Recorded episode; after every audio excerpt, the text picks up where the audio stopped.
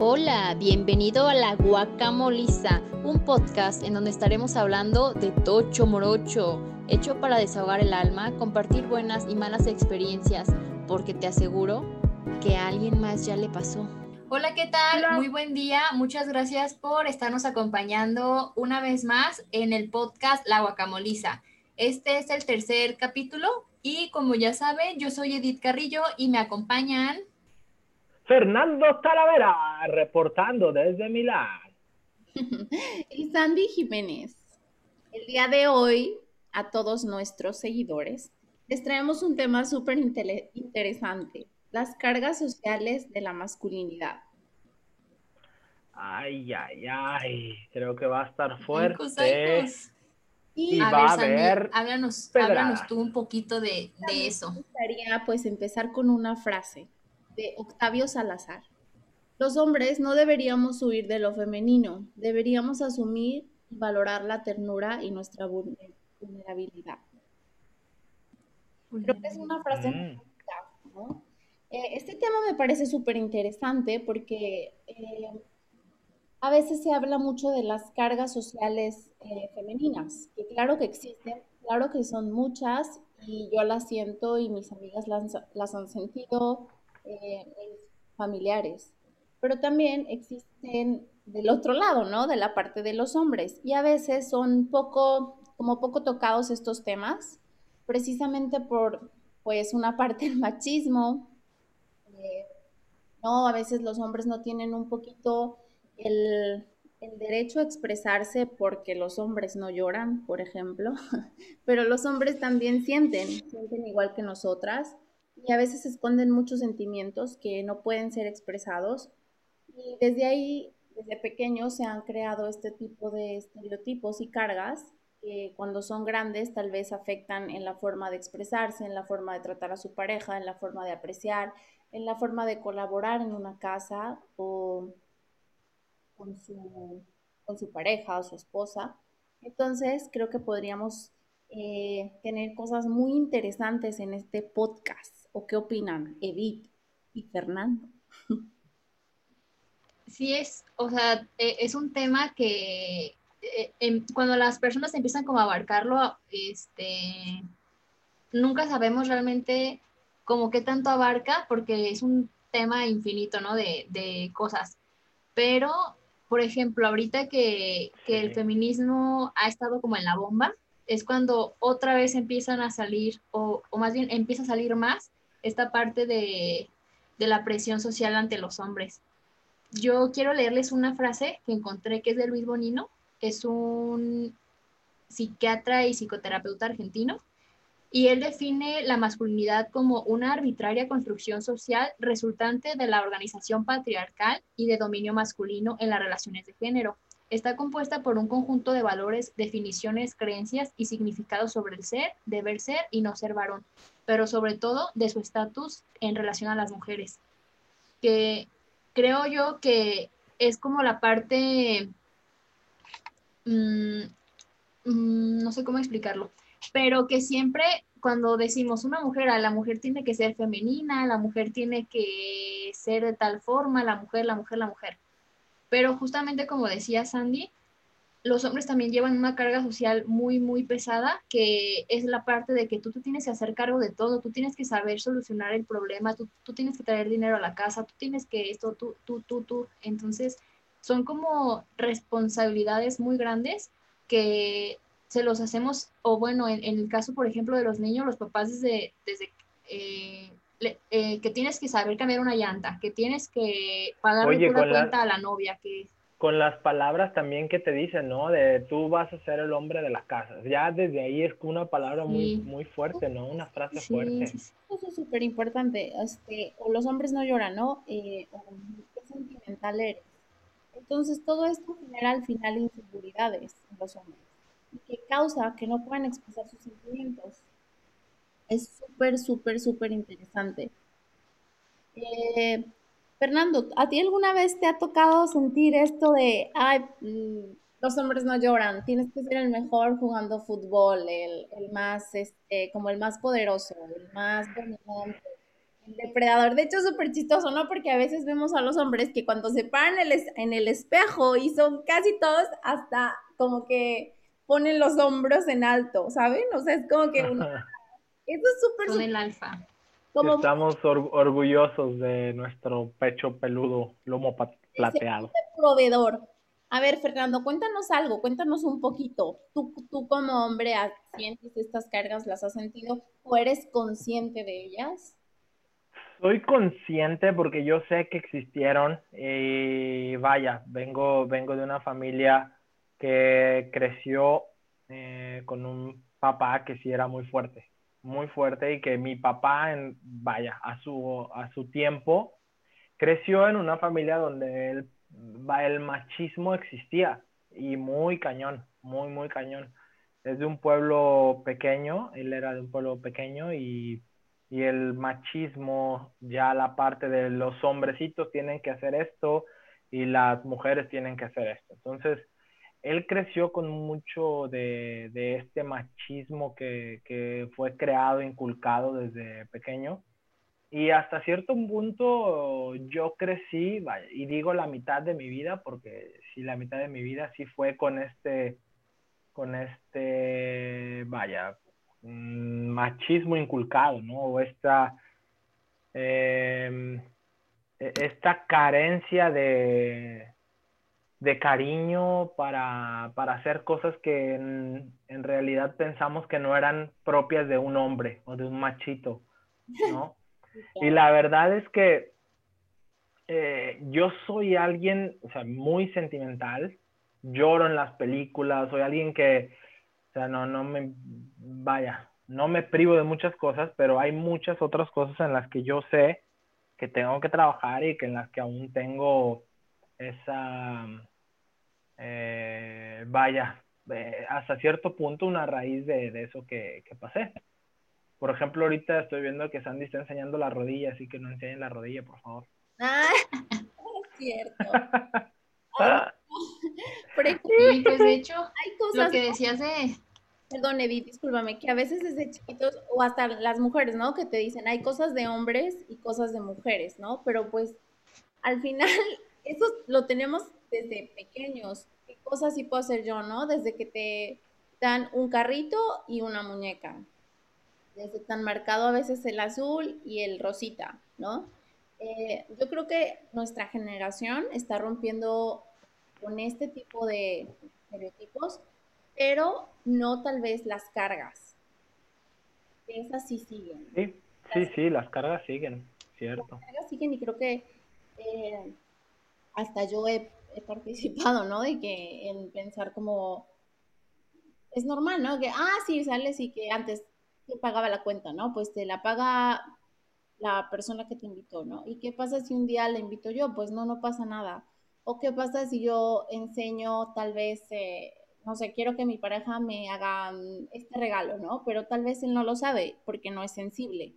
Entonces yo le enseño que tal vez este regalo es lo que a mí me hubiera gustado, una flor, no sé, eh, tipo de cosas. También asumimos por el romanticismo que nos han vendido que los hombres conocen todo lo que queremos, ¿no? Que, ellos saben lo que queremos, cómo lo queremos, a la hora que queremos y si no ya no lo queremos. O sea, esto está muy mal, creo o sea, yo no, yo no, yo creo que uno debe ir junto con. Pero el problema es que no, el problema es que no sabemos realmente. Yo, yo creo que es eso. O sea, esa palabra de los hombres son de Marte y las mujeres de Venus, o al revés, no me acuerdo. Eh, creo que es muy, o sea, es muy cierta porque tenemos cosas diferentes, nos definen, son cosas diferentes, eso está claro. Sin embargo, de eso a llegar a masculinidad, y a todo eso que, conlleva el ser hombre, eh, creo que sí hay muchas cosas que, no están, vaya, de acuerdo a la actualidad y que hay muchos que deben de cambiar, muchas cosas que deben de cambiar, creo yo. Sí, es verdad. Edith. Yo que me mencionabas sobre las frases que le decimos a los niños chiquitos, ¿no? Y yo ahorita me acordé de una frase que no nada más la usan para los niños chiquitos, o sea, la usan ya también entre amigos, adolescentes, adultos, y es el de eso no es un hombre de verdad. O sea, ¿qué es un hombre de verdad, no? Para mucha gente, un hombre de verdad no va a pedir un cóctel en el bar. Un hombre de verdad este, tiene que pagar la cuenta. Un hombre de verdad no va a llorar. O un hombre de verdad tiene que hacerle frente a, una persona que, mm, no sé, o sea, pelearse, ¿no? Como involucrar muchísima fuerza física. Y la verdad es que ese es uno de las, pues, como problema, o no sé si llamarlo problema, pero como dicen que en México, en México siempre hacemos las cosas porque dicen, no, culos y no, culos y no. Y siendo que así, esa es la forma en la que los hombres viven. ¿Cómo dicen, Edith? que dicen culos y no, si no haces algo o cualquier cosa, te están retando y la forma en la que te retan es culos y no. Entonces, este, creo que es una forma en la que los, los hombres eh, como que se manifiestan o entre sus grupitos de amigos se desarrollan porque este, si un día yo, yo le, o sea, bueno, suponiendo, ¿no? Como un hombre que se siente mal por cualquier situación, tuvo un mal día y, la neta no tiene el ánimo, pero se va con sus amigos y que sus amigos lo vean triste, es como, ¿qué pedo? O sea, o sea, ¿a poco vas a jotear? O no sé, empiezan a utilizar frases, palabras que que uno dice, bueno, pues sí, ¿verdad? ¿Por qué voy a llorar si soy hombre? O, si yo me lo puedo aguantar. Yo soy hombre de pecho plateado y todo me lo puedo aguantar, ¿no? Yo no tengo que llorar, yo no necesito expresarme de esa manera o no tengo que sacar mis sentimientos platicándoselo a mis amigos. Yo con putazo, yo me voy a ir al box, yo me voy, o sea, y es algo que eh, lo, la, la, gente lo va haciendo de generación en generación en generación y no nos damos cuenta de que son cosas que la verdad nos están afectando porque no necesariamente de que porque esa persona, bueno, ese hombre es gay, ya significa que solamente él puede llorar, solamente él puede eh, pedir un cóctel, solamente, o sea, no, la verdad es que no necesitas, no, no, aquí independientemente de la orientación sexual o lo que sea, como tú te identifiques, uno se puede expresar como quiera. El problema es la reacción que nosotros le damos a las personas. Yo también lo he hecho, o sea, de que si mi hermano me, está triste o algo, yo digo así como que, ay, ándale, hasta el machito. Y pues digo, al final de cuentas, si se desahoga, si me cuenta las cosas, si llora o si lo que sea, pero para qué necesidad de este tipo de frases, ¿no? De que, Exacto. no, tú no debes de llorar, tú tienes que hacerte el fuerte, tú levanta la mirada y sigue al frente, ¿no? Y digo, a lo mejor es una forma de motivación, pero la neta no, nos, eh, eh, eh, internamente nos están afectando. Yo creo que un hombre puede ser tierno, delicado, emotivo, sensible, empático, detallista. Y eso no lo no define si es, o sea, no define su orientación sexual, vamos. Entonces, creo que es muy, muy bonito cuando, cuando también nos abrimos a que el los hombres puedan expresar estas emociones y estos sentimientos. Es cierto. Yo ya estaba llorando, casi, casi. Imagínense cuántas relaciones se han perdido por no poder em, expresar los sentimientos.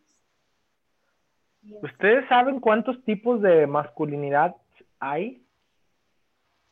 ¿Cuántos tipos de masculinidad hay? Son muchos. Yo estaba leyendo ¿Sí? sobre los micromachismos. A ver. Que, o sea, de ese sí, esta misma persona, Luis Bonino, dice que hay tres tipos de micromachismos. Y esos micromachismos son como una forma en la que tú dices, yo no soy machista o, o yo no me creo el machito, pero estás haciendo pequeñas cosas que, al fin de cuentas son machistas, ¿no? Que digo, a lo mejor es muy diferente el machista y la masculinidad, pero creo que van a lo mejor de la mano o no sé. Pero, por ejemplo, el, el decir, no sé, el papá se sienta a la mesa y está esperando que, que su esposa le sirva la comida. Porque si él puede levantarse y servirse su comida, ¿no? Pero no vemos nosotros nada malo porque la mamá siempre le servía al papá, la mamá era la última que se iba a, sentar a comer, ¿no? La mamá era la que termina comiendo sola porque ya todos terminaron lo que sea. Pero son actitudes que las personas sin darnos cuenta estamos haciendo, yo crecí en una familia súper aportando, aportando, sí. Aportando, sí. Mira, ahí les va este una cosa, ahí les va una cosa muy importante. El machismo es de hecho un tipo de masculinidad, de masculinidad, disculpen. Y eh, realmente esto se refiere a que son comportamientos estereotipados, eh, obviamente de supremacía masculina de dominio y control. Entonces es, prácticamente eso, ¿no? Lo, que estás comentando justo ahorita. Sí, pues este, sí es una forma en la que se mete como la violencia, pero de una forma muy sutil, ¿no? Que nadie se da cuenta. Que al final de cuentas, este, estamos siendo, pues, violentos en ese sentido. Entonces, eh, e, bueno, les digo, en mi, en mi casa es, fue, fue una familia súper machista. Yo a los 10 años ya tenía que lavar mi ropa porque yo soy mujercita y mis hermanos nunca lavaron su ropa. Hasta la fecha mis hermanos no lavan su ropa. Y yo cuando llegaba de la escuela, llegaba de la escuela, después me iba al trabajo, hacía mi servicio social, llegaba a mi casa derrotada con tarea. Y me acuerdo un día muy específico que llegué así de verdad cansadísima y mi mamá le hizo de comer a mi hermano. Le preguntó cuántas quesadillas quería. Y bueno, ya mi hermano le, dijo, no sé, tres quesadillas. Y una tortilla con queso. y entonces, mmm, para yo le pregunté a mi mamá, oye, ¿a mí me puedes hacer de comer? Y me dijo, pues ahí, ahí está el queso y las tortillas para que te las prepares. Entonces dije, no puedo creerlo, mi hermano estuvo aquí todo el día haciéndose pedazos, pero él es hombre, él se hace de comer, eh, perdón, a él le hacen de comer. Yo soy mujercita, yo me tengo que preparar mi comida. Entonces, crecimos así. Yo nunca me di cuenta de que yo también tenía como una parte machista, o sea, muy subconsciente muy por debajo del agua, no sé. Este, yo crecí así, ¿no? De que yo necesitaba, cuando venía mi novio, necesitaba atenderlo, yo necesitaba darle de comer, yo necesitaba ver que él se sintiera a gusto. Pero después me di cuenta y dije, pues claro que no, o sea, yo ahí estoy haciendo lo que mi mamá estuvo haciendo y es algo que a mí siempre me molestó. Entonces, este, yo lo que hacía en mi casa era decir, aquí todos somos iguales, aquí todos se pueden lavar su ropa, aquí todos se pueden hacer de comer, aquí no todo. Si tú le quieres hacer un favor a tu hijo y lavarle su ropa, qué padre, pero hay que darnos cuenta que al hacer un favor, o sea, yo como mamá al hacer un favor a mi hijo lavarle la ropa y a mi hija no, no lavarle su ropa, ya le estoy diciendo al hombre que, es, que así debe de ser, que él, no va a hacer nada del hogar, que eso no es de hombres. O sea, meterse en la cocina no es de hombres, meterse en la limpieza de la casa no es de hombres. Y no sé en qué momento, no sé quién dijo que así eran las cosas, pero ahorita estamos intentando muchas personas que ya no sea así, que cualquier persona así como mi hermano ya sabe hacer de comer, que yo sepa cambiar una llanta, ¿no? Que así como mi hermano se puede lavar su ropa, yo también me puedo pagar mi cuenta.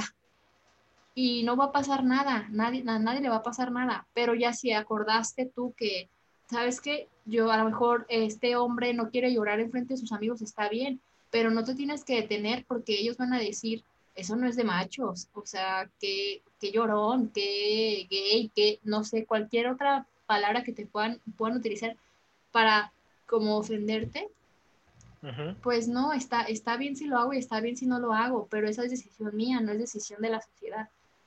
Y fíjate que, es, que sí está muy marcado cómo la sociedad, te, al menos la sociedad en México, mm, y muchos otros países, claramente, yo, yo hablo de México porque ahí crecí, eh, es realmente eh, pesada, o sea, influye mucho en los, en los niños, en el crecimiento de los niños.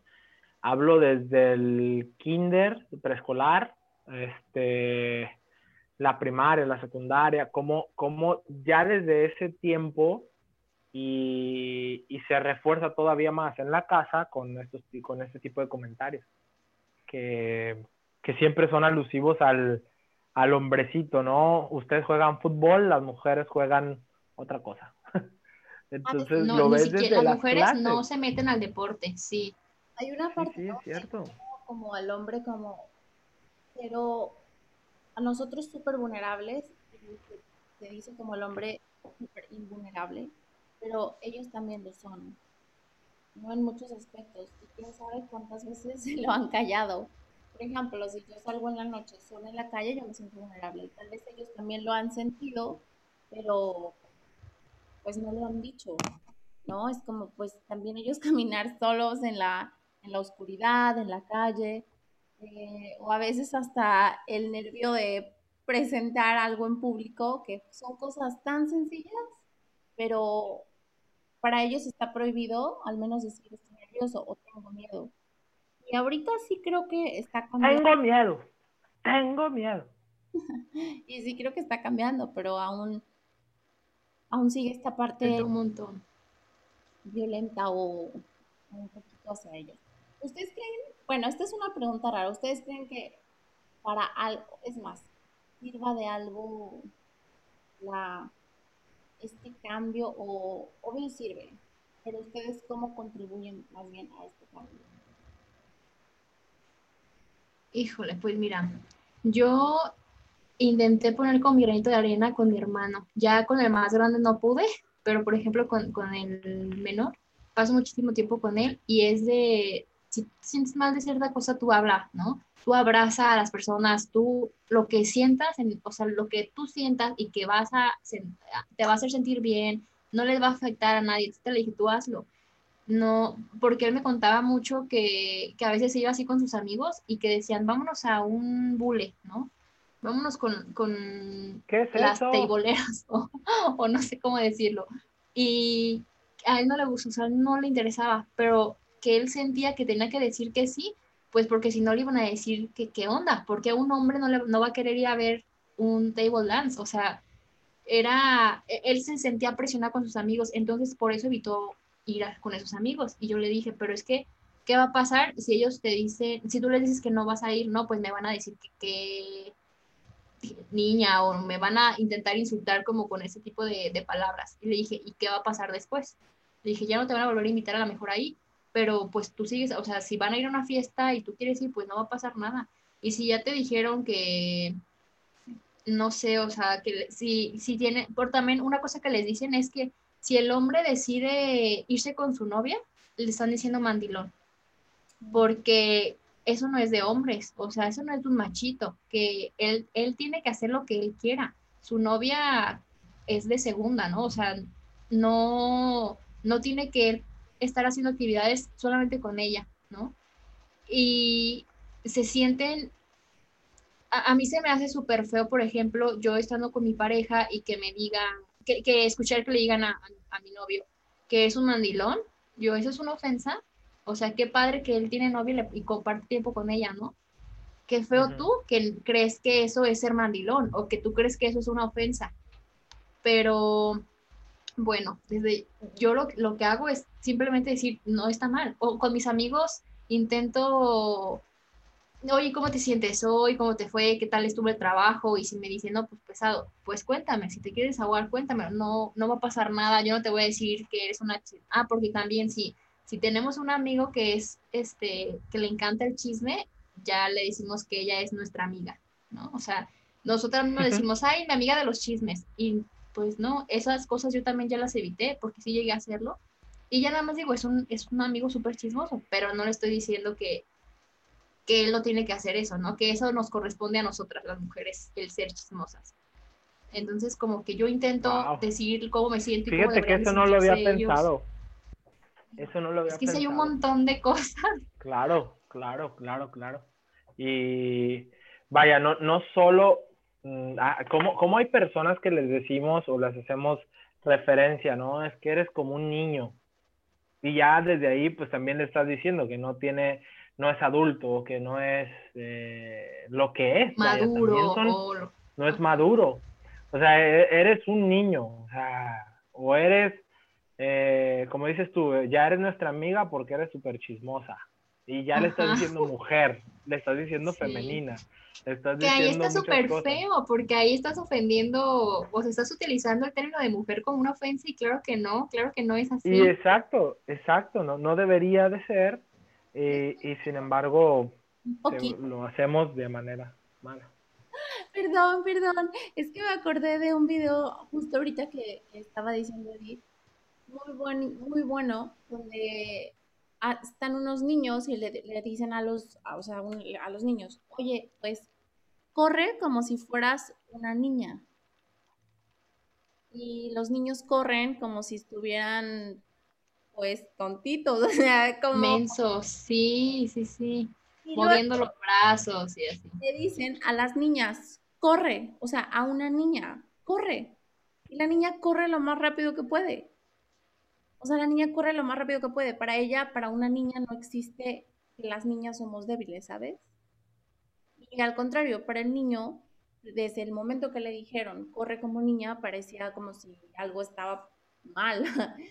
Pero es que también ahí, Sandy, ahí, bueno, yo, yo porque también vi el video y me acuerdo precisamente que a unas niñas, a las mismas niñas, les preguntan, la primera pregunta es lo mismo. A ver, corre como, un, como niña. Y cuando ella corre y hace también como ademanes estilo, eh, vaya, con los que conocemos, que, que haríamos cuando alguien te dice ese tipo de preguntas, después le hicieron ver a ella, si así correrías tú, y ella misma se planteó, ¿no? Como, mm, no, así no corro. Entonces, ¿por qué dices que eso es correr como niña? Entonces estaba, y, y, sí va, tiene mucho de la mano, pues. Ah. Encuentro y me gustaría compartirlo porque el día que lo vi yo sí lloré un poquito. Se me salían las lágrimas porque dije, o sea, es verdad. Ay, qué niña.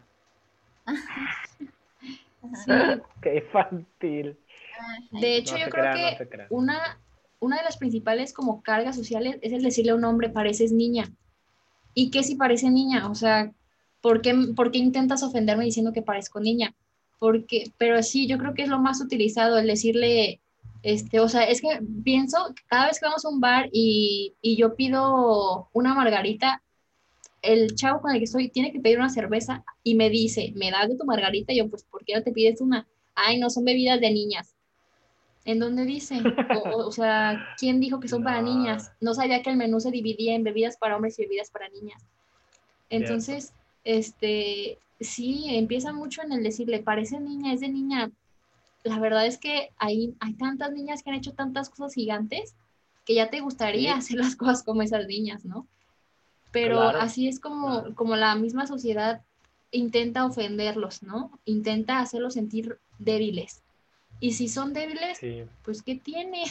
o sea, no va a pasar nada, no, ya habrá algo para lo que a lo mejor él tiene mucha fuerza de otra manera, ¿no? No, fuerza física o, no sé, lo que sea, pero no, va a ser una ofensa eso, ¿no? No, no te, como hombre no debería de ofenderse que le digan, corres como niña, pegas como niña, simplemente cambiar, digo, tanto hombres como mujeres, cambiar el decirle así a las personas, porque les digo, yo siendo mujer, yo he dicho eso, ahí pareces niña.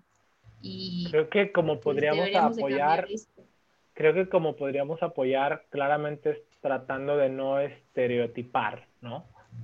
Creo que es una, una parte importante de nosotros, no hacer estereotipos, no decir eres hombre, eres niña, porque haces esto, por lo que haces lo otro. Y yo en mi caso, y hablo, hablo por mí, sí creo que muchas veces hago comentarios, a veces burlescos, a veces eh, sin, fan, sin afán de ofender, que justo me doy cuenta eh, a lo mejor platicando con ustedes o sobre esto que estamos leyendo, que, que a veces por, digo, en el subconsciente al final tú estás hiriendo y tú estás eh, afectando a las personas. O sea, no es, no es solamente una burla tuya y un jajaja, ja, ja, sino si estás eh, realmente afectando a las personas. Y más que nada contribuyendo, contribuyendo a que se sigan haciendo los estereotipos. Exacto. O sea, para, eso se necesitan dos, ¿no? El que lo dijo y el que se rió.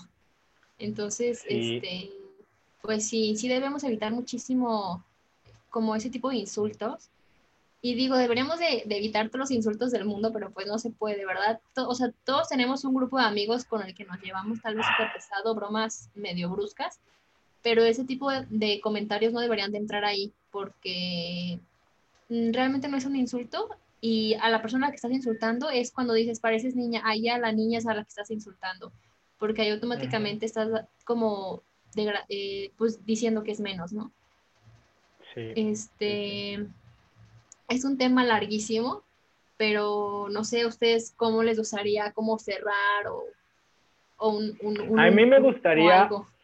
A mí me gustaría cerrar como que qué cosas estamos nosotros haciendo o qué cosas haríamos en el futuro para poder, este, vaya, contribuir un poquito a no hacer estereotipos en, en los hombres sobre esta masculinidad.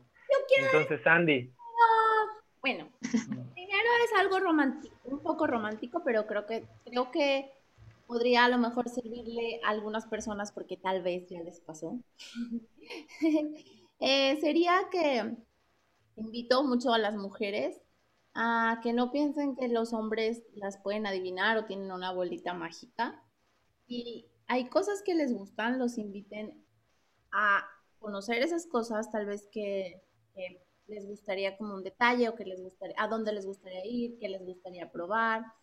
Eh, que se rompe un poquito ese cliché del romanticismo a la vez machista, o que el hombre es el que tiene que saber cómo estar, porque no va a ser así, y primero es conocernos nosotras mismas, saber qué nos gusta, tanto en el aspecto físico, emocional, sexual, en el que sea, y después invitas a tu pareja a, a, a lo mismo.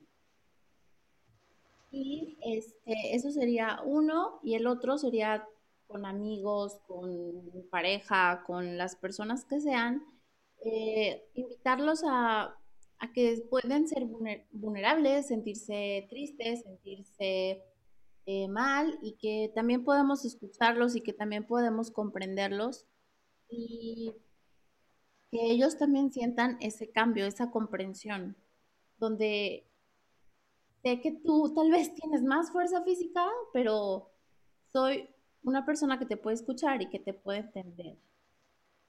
Y, no pasa nada si muestras tu parte más susceptible conmigo, porque al final somos seres humanos y podemos amarnos unos a otros en este tipo de carga social. Esas dos. Correcto. Muy bien, Sandy. Aquí es donde se escuchan los aplausos. No, aquí estoy llorando. Ah, Vas, Edith. Pues. Sin llorar, sin Yolanda, Mari Carmen. No sé si esto puede ser como un consejo o, o qué, pero una de las formas en las que nosotros podemos ayudar es darnos cuenta del tipo de insultos que, que utilizamos para referirnos a que, no sé, o sea, a, la debilidad, ¿no? y si se puede evitar pensar en que porque hizo eso es menos. O sea, tenemos que darnos cuenta que las personas son muy diferentes físicamente, pero muchas veces nos parecemos emocionalmente. Muchas veces la forma en la que yo me expreso es la misma forma en la que mi hermano se expresa.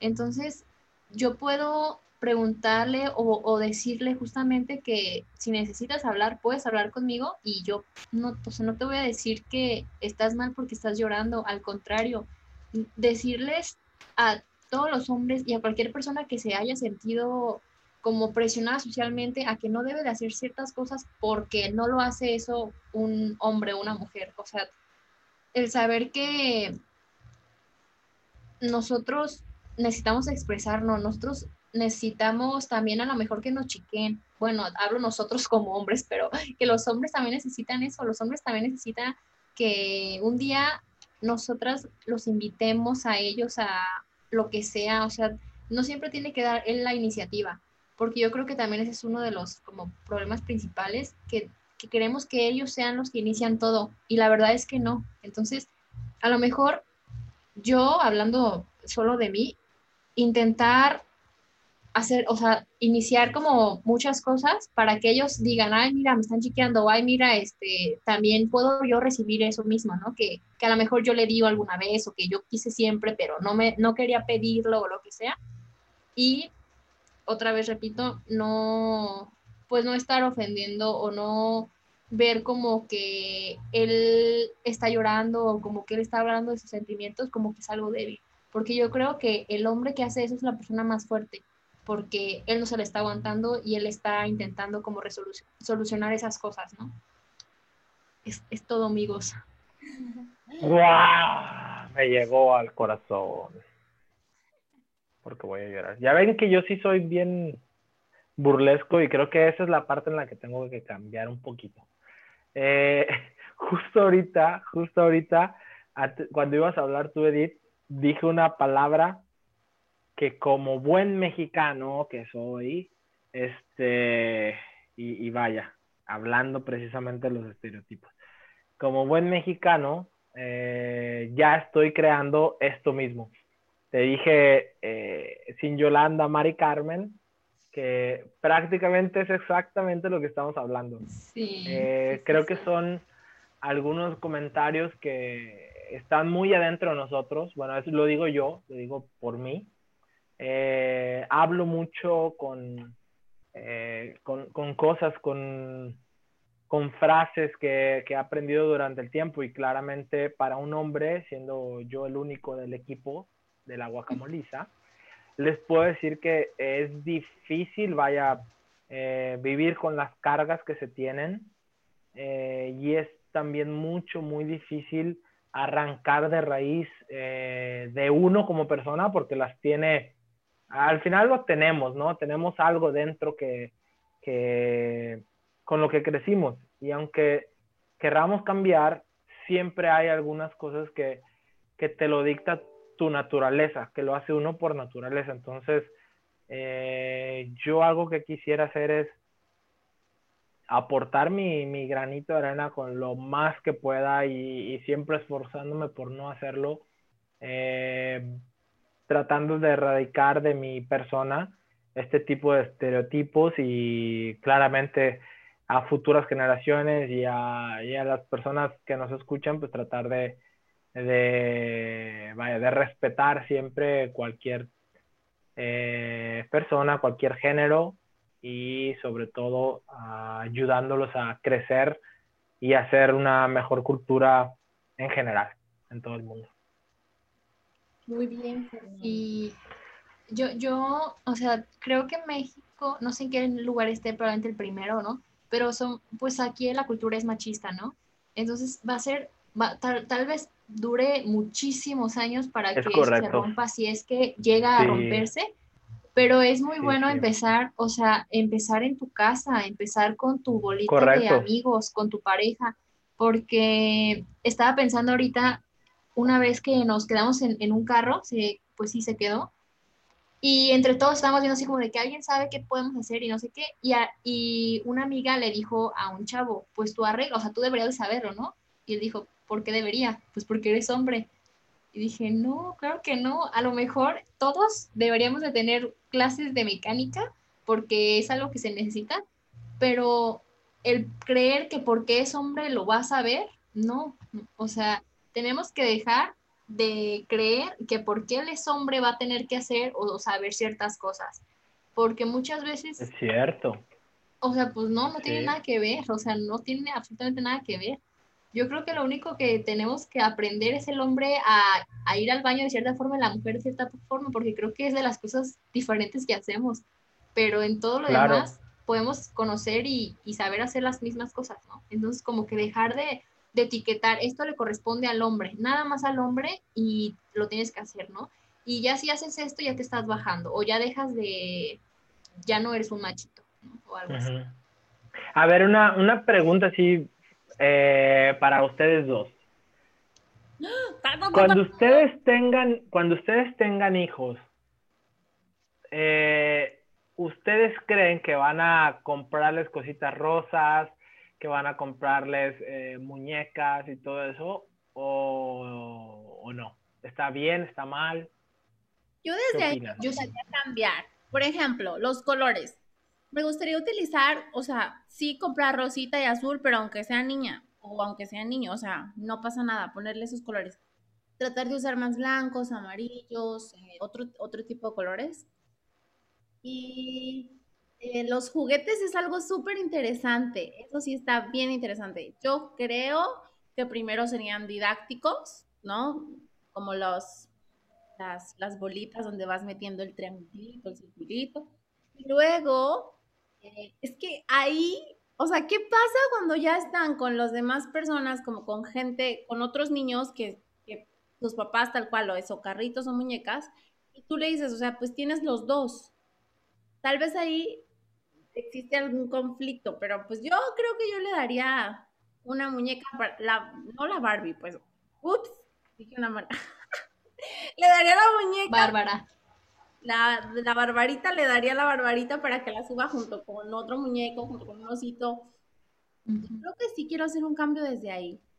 Y apoyarlo si en algún momento me, me dice su preferencia sexual. No sé, yo creo que desde ahí. Soy muy... Y, Perdón. Yo, este, en lo de los colores, a, o sea, a mí me, me, encanta el rosa, a pesar de que no tengo todo rosa, pero me gusta mucho el color rosa. Yo lo, yo lo, si lo pudiera usar en un cuarto, lo usaría, ¿no? Independientemente tenga un niño o una niña. Pero ya pensando como, o sea, por mí, o sea, hablando como de que es que a mí me gusta rosita, yo lo voy a pintar rosita, pero ahí no me va a importar de que es que es niño, ¿qué va a pasar si el niño crece con rosa? Ahí, lo, yo los colores, para mí los colores no tienen género, o sea, mm, definitivamente el color no tiene género para nada. Si a mí me regalan ropa rosa para mi bebé, yo se lo, voy a vestir de esa ropa porque fue la que me regalaron, o fue a la que me gustó, no sé. Pero a lo mejor sí colores me gustan mucho los colores pasteles, ¿no? El verde, el azul. Con el azul, no me, o sea, siento que si pinto el cuarto rosita y es un niño, a lo mejor alguien me va a decir, ¿y por qué rosita? ¿Y por qué? Y yo, pues porque me gustó, ¿no? Pero creo que sería más probable que use un azul, independientemente sea un niño o una niña. Pero así. Pero porque te gusta a ti, o sea, tú sientes que, que estaría en un ambiente bien, ¿no? O sea, no, no lo haces porque definitivamente el color represente algo, sino porque Ajá, no, no, a ti para te mí gusta. Es, exacto, y cuando el niño pueda decidir, yo creo que eh, precisamente cuando el niño pueda decidir, se cambia, exacto. Sí. Y a mí, o sea, hablando específicamente como esa parte del cuarto, a mí me gustaría como tenerlo decoradito, ¿no? O sea, de que animalitos o cosas así. No tanto yo lo pondría tornasol. Tornasol, y el niño bien mal. Este, y respecto a los juguetes, yo creo que a los juguetes, sí, va a estar bien confundido. Eh, mi, mi, mamá nos llevaba así a lugares donde venden juguetes y cada quien elegía lo que quería. Yo siempre me fui por las muñecas o como los, los, los muñequitos. En la colonial. Está mal si digo una marca, o sea, como los de Playmobil y así, ¿no? Este, y mi hermano se iba por carritos. No porque mi mamá nos hubiera dicho, tú tienes que comprar carritos por ser niño, tú tienes que comprar muñecas. No, simplemente eso fue lo que nos llamaba la atención. Y ya después, conforme íbamos creciendo, mi papá tenía una alcancía muy grandota y le iba poniendo dinero. Y al final del mes, bueno, al final del año, nos repartía ese dinero entre los tres hermanos. Y nos íbamos a comprar juguetes. Nunca, o sea, mis papás nunca nos, nos dijeron, vamos a comprarte tus juguetes. O sea, fue de que toma el dinero y cómprate lo que tú quieras. Unos compraban juguetes, mi hermano compraba fuegos artificiales, o sea, cada quien compraba lo que quería, ¿no? Entonces me gustó esa parte, digo, la verdad es que sí fue tal cual yo viví con muñecas y mis hermanos con carritos y luchadores, pero fue porque nosotros lo elegimos. Entonces a mí me gustaría igual, o sea, precisamente como San dice, o sea, uno como un bebé necesita juegos didácticos, ¿no? Primero. Y ya a lo mejor un día visita a los primos o a quien sea, ve que, o sea, si yo tengo un niño y ve que su prima tiene una muñeca, le gustó la muñeca, yo le compro una muñeca. Yo no tengo también problema con, con eso, porque pues un juguete y al final no, no va a pasar nada si juega con un juguete que se hizo en teoría para una niña o no sé lo que sea, ¿no? Pero, pero sí, o sea, me gustaría muchísimo que, que así llevarlo con un montón de niños y que vea juguetes y ya yo veo, ah, mira, le está entreteniendo mucho la muñeca, le pregunto, oye, ¿te gusta una muñeca? ¿Quieres comprar una muñeca? Vamos por tu muñeca. O si la niña quiere jugar con carritos, vamos por tus carritos. yo quiero una muñeca. te la llevo, Fer, te la, te la llevo. De hecho, bueno, este... hay algo, algo chistoso súper rápido ya para terminar. a mí me gustaban los juguetes de niños. O sea, pero mi papá no me dejaba comprar los juguetes de niños porque eran de niños. Eran de niños, sí. A mí... Solo, porque... Claro. ¿Tú no tienes hermanos hombres? ¿Yo? Sí. Tengo un hermano hombre. ¿Hermano? Yo, o sea, yo crecí con, yo soy la del medio y arriba un hombre y abajo otro hombre, o sea, este, crecí con, con niños, yo crecí jugando a que, o sea, yo los invitaba a jugar Barbies y ellos tenían que explotar, ¿no? O sea, y que de repente ella tenía cáncer y le explotaba la cabeza. Y digo, ahí sí fue mucho de que no era como yo quería jugar, pero siempre jugué como con su modo. O también yo me la pasaba jugando carritos, o sea, compartimos mucho nuestros juguetes. De hecho, algo de lo que me acuerdo que jugaba cuando era chiquita con mi hermano era hacíamos roles. O sea, hablamos de, de, ciertas personas y decíamos, yo hay que jugar a que éramos ellos. Y mi hermano jugaba que era niña a veces, yo a veces jugaba que era niño y nunca lo vimos como que era gay o que era lesbiana o no sé, nunca lo vimos así. Pero sí, sí, este, creo que fue nuestra, nuestro, nuestra niñez estuvo llena de juegos tanto de niños como de eso no es normal, ¿eh? Eso no es normal. No, no te creas. Mm, a lo mejor no es, no es, no es muy común. Pero sí hacíamos a jugar. Eh, nada, tenemos como mucha imaginación para jugar y ya cuando no decimos, bueno, hay que invitar a alguien. Fíjate que, que se me hace padre eh, y yo creo que es algo que yo implementaría con, con mis hijos cuando los tenga mis hijos. Este, yo creo que sí pondría, o sea, a mí me gustan mucho los juegos que realmente los preparan al futuro. Por ejemplo, eh, la comidita.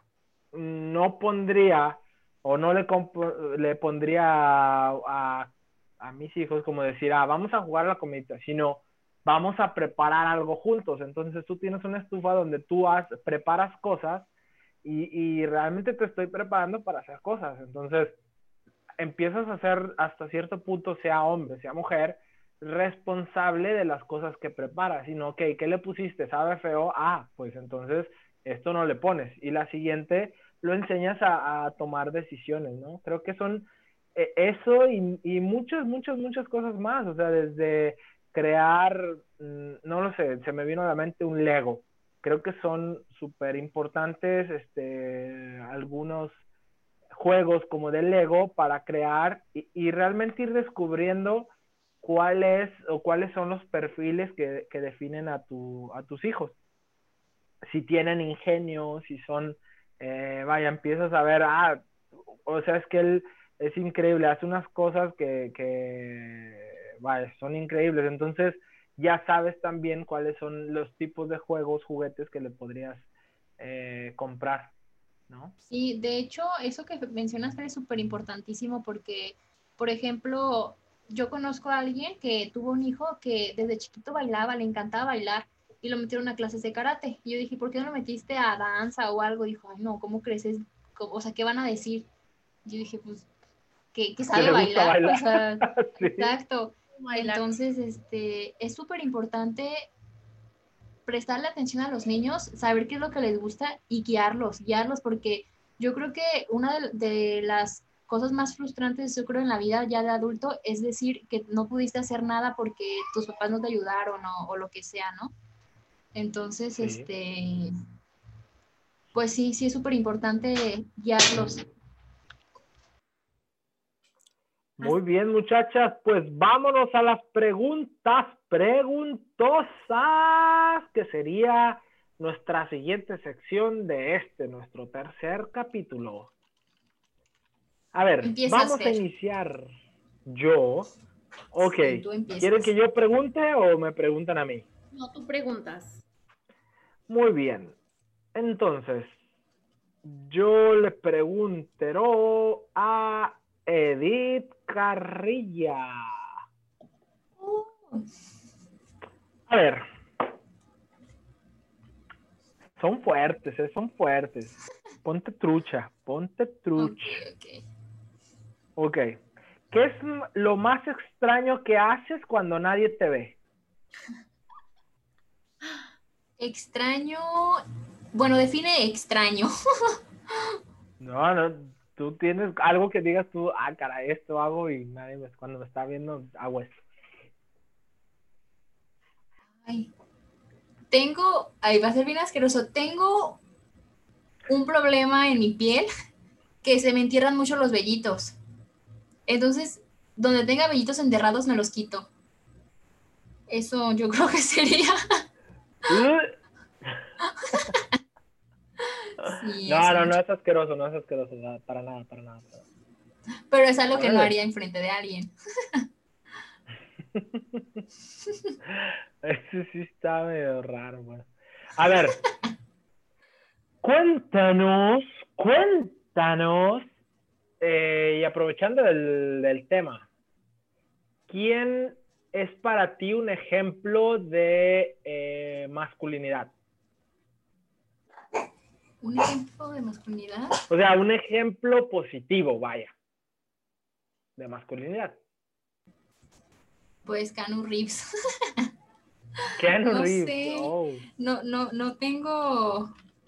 O por ejemplo, hay el actor de, de Loki, ¿cómo se llama? Tom Hiddleston, o no sé.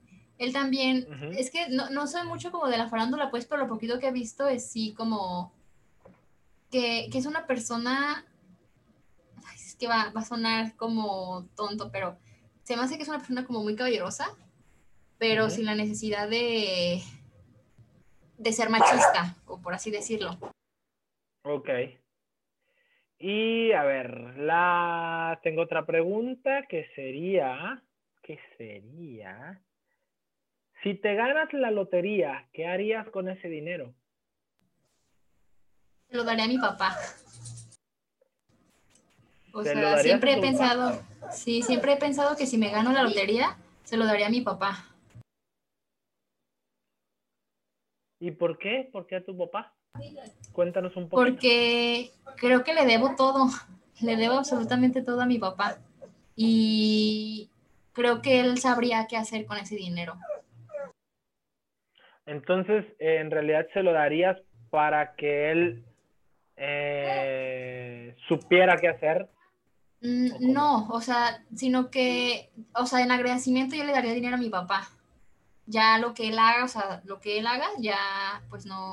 Pero si te ganas la lotería sería mucho dinero. ¿Le darías todo a tu papá? Mm, pues yo creo que sí. pues es ¿Todo? que, o sea, a lo mejor le daría el 75%, yo me quedo con el 25% y ya con ese 25% a lo mejor este, intento ser el, mi, estoy como en mi modo emprendedora, ¿no? De que me estoy comprando mi, mi, equipo y todo. Si me hace falta, pues me, me, compro mi equipo. Y si no, este, lo guardo para la universidad de mis hijos. muy bien, muy bien. Y la última pregunta. Si fueras presidente por un día, ¿qué harías? Oh, y haría un desastre. no, no sé, qué difíciles preguntas. Este... Te dije, te dije. Ay, Fer, me las hubieras pasado para estudiarlas. Si yo fuera presidente un día, este... ¿Qué sería bueno? Ay, no sé, es que pienso en muchas cosas, pero al final son como contraproducentes. Este. No importa, la primera que se te venga.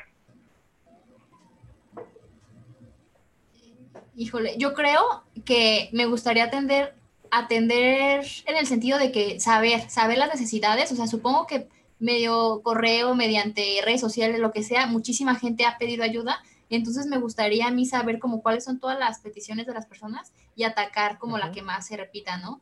por ejemplo, este, sobre las personas desempleadas, sobre los estudiantes que no quedaron en la universidad o una forma que no va a ser regalar dinero, o sea, no, no va a ser, mi, mi, mi forma no va a ser el dar dinero, sino buscar con el dinero que yo pueda tener o las, los accesos que yo pueda tener, este, ayudar, es, mmm, pero no, más me siento como mis universo.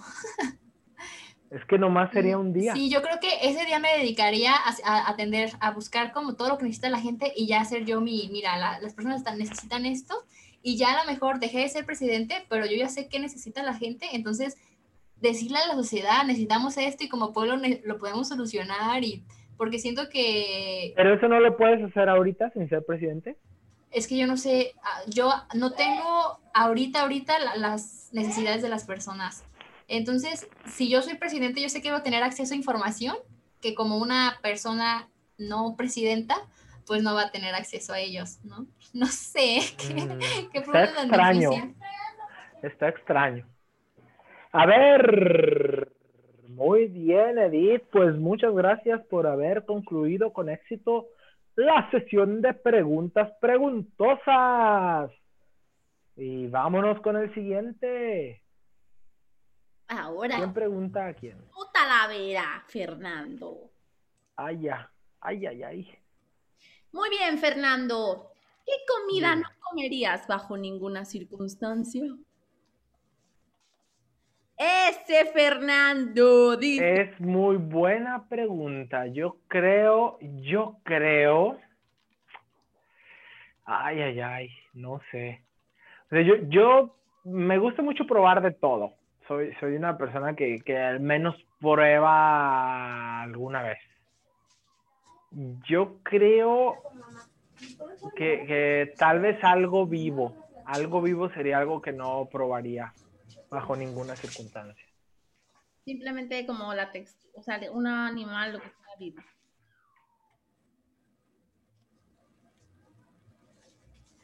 Eh, tenemos una facha técnica en este momento, creo que algo está pasando. Parece que quedó sin conexión. Fer. Fer, fer, fer.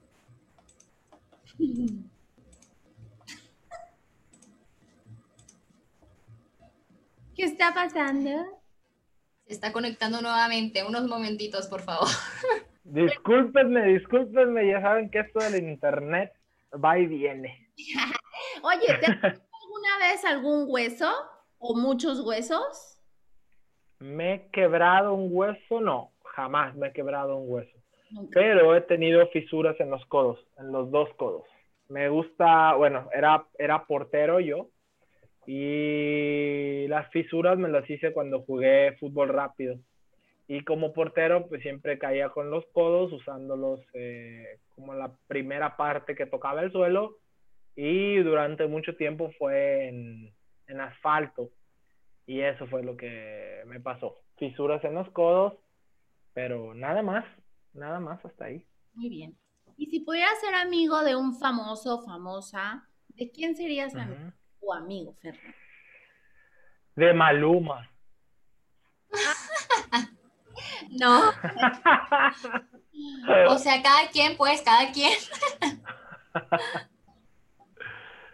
no, bueno.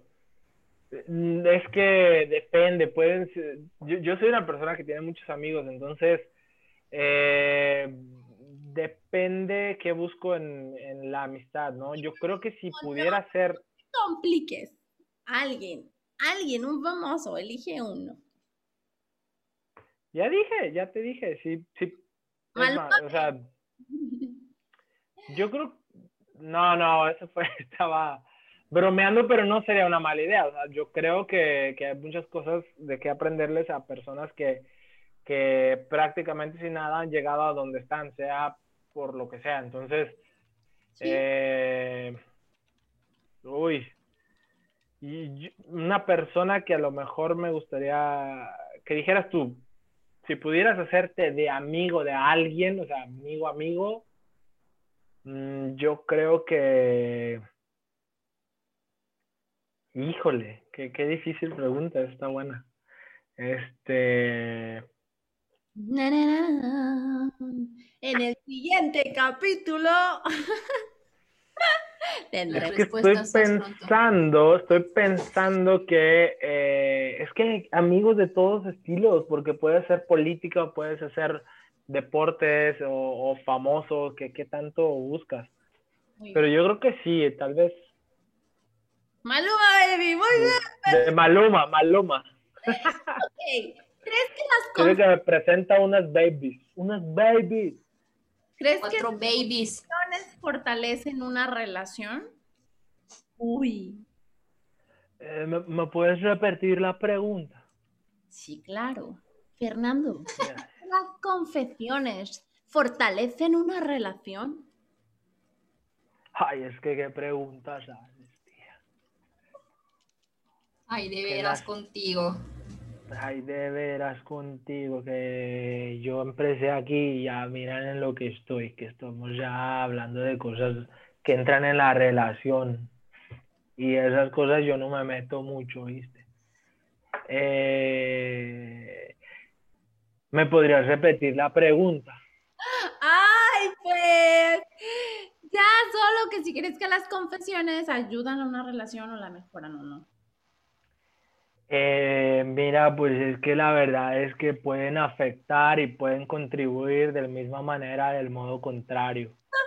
Entonces, eh, pues sí, pues nada, pues nada, que yo los quiero mucho y que viva Colombia, viva México. Saludos a todos. Muy bien, Fernando. ¡Gracias! Bravo. ¿Ya fue la última? Sí. ¿Tienes más preguntas? Aquí tenemos más preguntas. No, no, no. Sigue Sandy, sonrisitas. Next. Next. ¿Cuál ha sido el accidente más feo en el que has estado, Sandy? El accidente más que, perdón, Edith. El más feo. Más feo puede ser que muchas personas se accidentaron, pero no graves, o puede ser que el accidente fue muy grave, o puede ser muy traumático, algo que tú consideres como un accidente feo. Yo creo que gracias a la vida nunca he estado, o sea, yo en un accidente feo, yo, yo, pero una vez eh, veníamos en carretera Fer y yo y de repente vimos como mucho humo, o sea, fue en carros y cuando nos bajamos, porque fuimos los primeros que llegamos a ayudar, había dos carros a media carretera, fue un choque muy, muy fuerte. Y en todo el piso de la carretera había pedazos de, de piel, de carne, de... Ay, qué feo. O sea, yo sí dije, ¿qué pasó aquí? O sea, de verdad, yo creo que ahorita en cuanto me dijiste eso, justo esa escena se me vino a la mente porque para mí fue traumático y todavía me acuerdo de eso. Y resulta que lo que, lo que pasa es que el señor tenía una camioneta abierta y era carnicero. Entonces traía mucha Ay, carne atrás. Pero al llegar a la escena, ver dos carros con esa magnitud de impacto, escuchar gente gritando, el choque era de frente, o sea, ves tanta sangre, carne, cosas, o sea, imagínate lo que no había no de inventes, no, no manches. Yo, yo, yo, yo sí, o sea, yo nada más le dije a Fer, ¿qué pasó aquí? O sea, No fue manches. como, entramos, o sea, ¿qué hacemos? O sea, eso sí fue súper impresionante. Ay, no, qué trauma. Sí. ¿Hay algún personaje ficticio con el que te identificas? Batman. ¿Por qué? Porque Batman, a pesar de que no es un superhéroe, se junta con superhéroes y yo tengo super amigos y tengo... No, y porque me gusta esa... O sea, que somos humanos y creo que podemos ser superhéroes de muchas maneras. Qué padre, qué padre. Yo pensé que ibas a decir porque te gusta la noche o algo así. Bien, mujer de la noche. ¿Qué es lo más valioso que tienes en tu habitación? Lo más valioso, no lo puedo decir. Es mi amigo del baño. Un amigo secreto. Mi amigo secreto. Si no hubiera agenda de celulares, no hubiera, o sea, no, no hubiera ninguna manera de que tú tuvieras un número telefónico, pero en tu celular solamente puedes guardar cinco números. ¿Cuáles números guardarías? Eh, eh, imagino que no me puedo como memorizar. Memorizar. sí, no. O sea, Guarda- solo tienes acceso a cinco teléfonos, cinco números telefónicos, ya sea en tu memoria, en tu celular, o, pero solamente, no, no, no más. Es el límite. Yo creo que guardaría el de Talavero, guardaría el de mi mamá, guardaría el de mi hermano, guardaría el de una amiga muy querida también. Llevo tres. Ya, llevas tres. Y No, sí, no, llevas cuatro ya. cuatro. Fer, tu mamá, tu hermano y tu amiga. Mi amiga muy querida, de, yo creo que guardaría de mi amiga querida de México, Mr. Ojitos. Ah. Ay, me vas a hacer que llore. Y guardaría el de 911, yo creo. Ah, no, ese no cuenta, Sandy. Y guardaría el de, el de, ay, no sé, El de Maluma. el de mi amigo, Por- Porque Fer te lo va a pedir.